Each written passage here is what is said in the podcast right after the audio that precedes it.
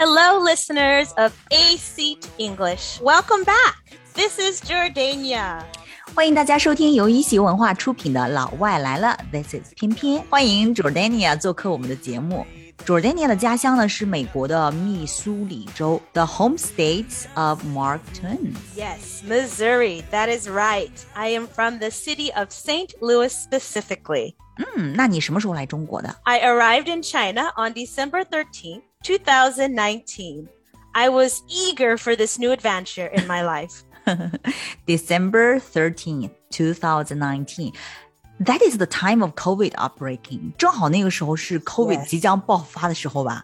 那你二零一九年是怎么过的春节呢？ I was so more so excited to experience the Lunar New Year.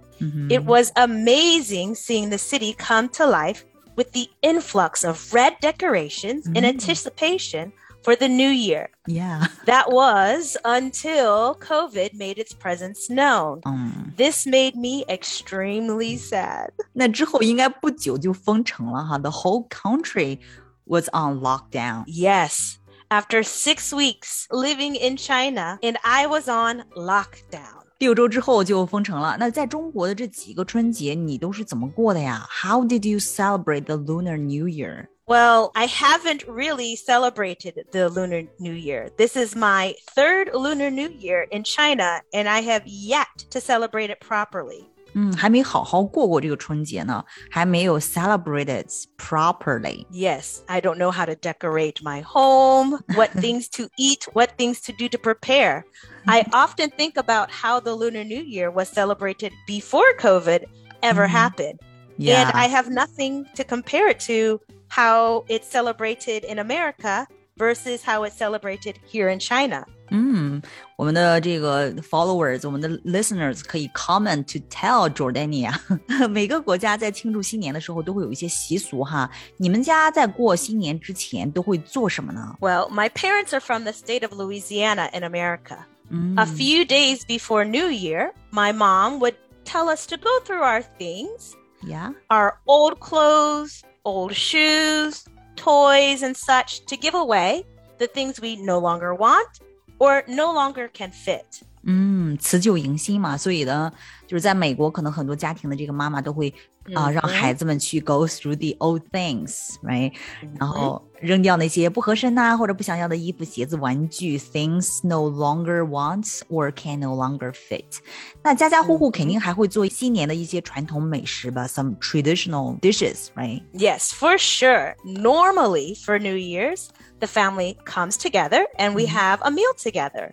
There are many foods that are consumed on New Year's Day, but certain foods are never skipped from the menu. 啊，总有一些 certain foods，总有一些特别的一些食物 are never skipped from the menu。新年菜单里 Never 必须要有的菜品都有哪一些呢？ Well, this meal must contain the following items Mhm. black eyed peas, 嗯哼 collard greens, ，yes， some pork as the meat, 嗯哼。and cornbread. 啊，其实有一年新年呢，我是在一个美国家庭过的，就是 I spent the New Year with an American family。所以呢，我当时就吃的这几样，这个 black eyed peas 黑眼豆豆，还有这个 collard greens 羽衣甘蓝，还有猪肉以及一些 cornbread 玉米面儿面包。Mhm. Yes, these food items have a meaning for the new year in my culture. 哦，是吗？ My mom would either cook collard greens, 嗯哼 mustard greens, or turnip greens, depending on what she had that was available in the deep freezer. 嗯，像这个羽衣甘蓝呐、啊、mustard greens 芥末菜呀、啊，都是可以的。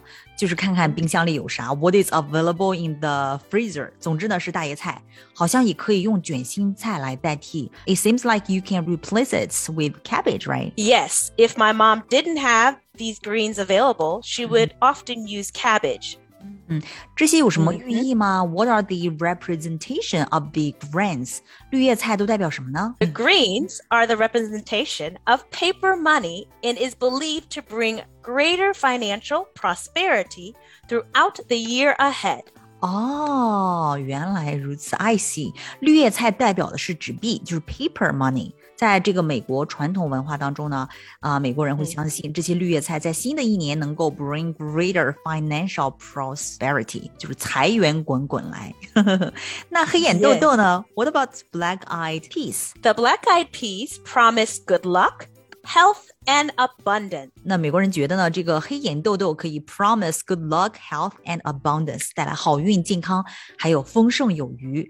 那这个 cornbread 呢？Well, the freshly made cornbread symbolizes gold. 嗯，因为玉米面面包是金黄色的嘛，所以呢，symbolizes 代表的是 gold 黄金。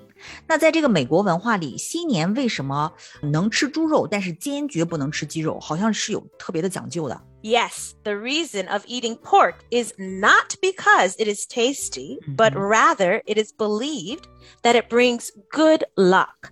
So, oh. all throughout the new year, we're asking for more prosperity, more money, more luck, more abundance, good health, everything for the new year. Yeah，就是大家都在期望同样的东西哈。那么美国人民也不例外。那么美国人呢，相信在新年这一天吃猪肉能够带来好运。这个是怎么讲的呀？Why do you guys think so? Well, as the pig roots going forward, it symbolizes positive moving of going forward in the new year. 因为这个猪一直是往前拱的，pig roots going forward，所以呢，代表的是一种 positive meaning，就是一种很正面的意义，就是 going forward in the new year，就是步步高升。哎，那这个鸡有什么毛病呢？What's wrong with the chicken? Chicken is not eaten because it's considered to bring bad luck as it scratches the ground going backwards. 哦，鸡的爪子是往后挠地的，Chicken scratches the ground going backwards，所以呢感觉不吉利，因为它是 backwards，对吧？所以呢，it is considered to bring bad luck。哎，这个真的是超级有意思哈。Very interesting. I didn't know. My mom told me as a child that pigs can't move backwards; they can only move forwards. So that's why we eat pork. I was like, oh, I didn't know. But I normally don't eat pork But on New Year's Day, it is a must. 嗯，尽管平时不那么爱吃猪肉，但是呢，在美国新年这一天，对美国人来说，这个 pork 猪肉还是 is a must。那我们今天呢，就把这三样美国新年传统菜品的这个 recipes 英文菜谱给大家整理成了文档，里面包含你需要的这个 total time，以及你的这个 ingredients 食材，还有一步一步的这个烹制方法。那么大家感兴趣的、想试试的，可以到我们的公众号一席文化发送关键词“英文菜谱”领取。You may learn English, American culture while cooking. 嗯，可以一边做菜品，一边学英文，同时还能够体验异国文化，很有意义哈。So much for today's podcast. What more would you like to know about American culture?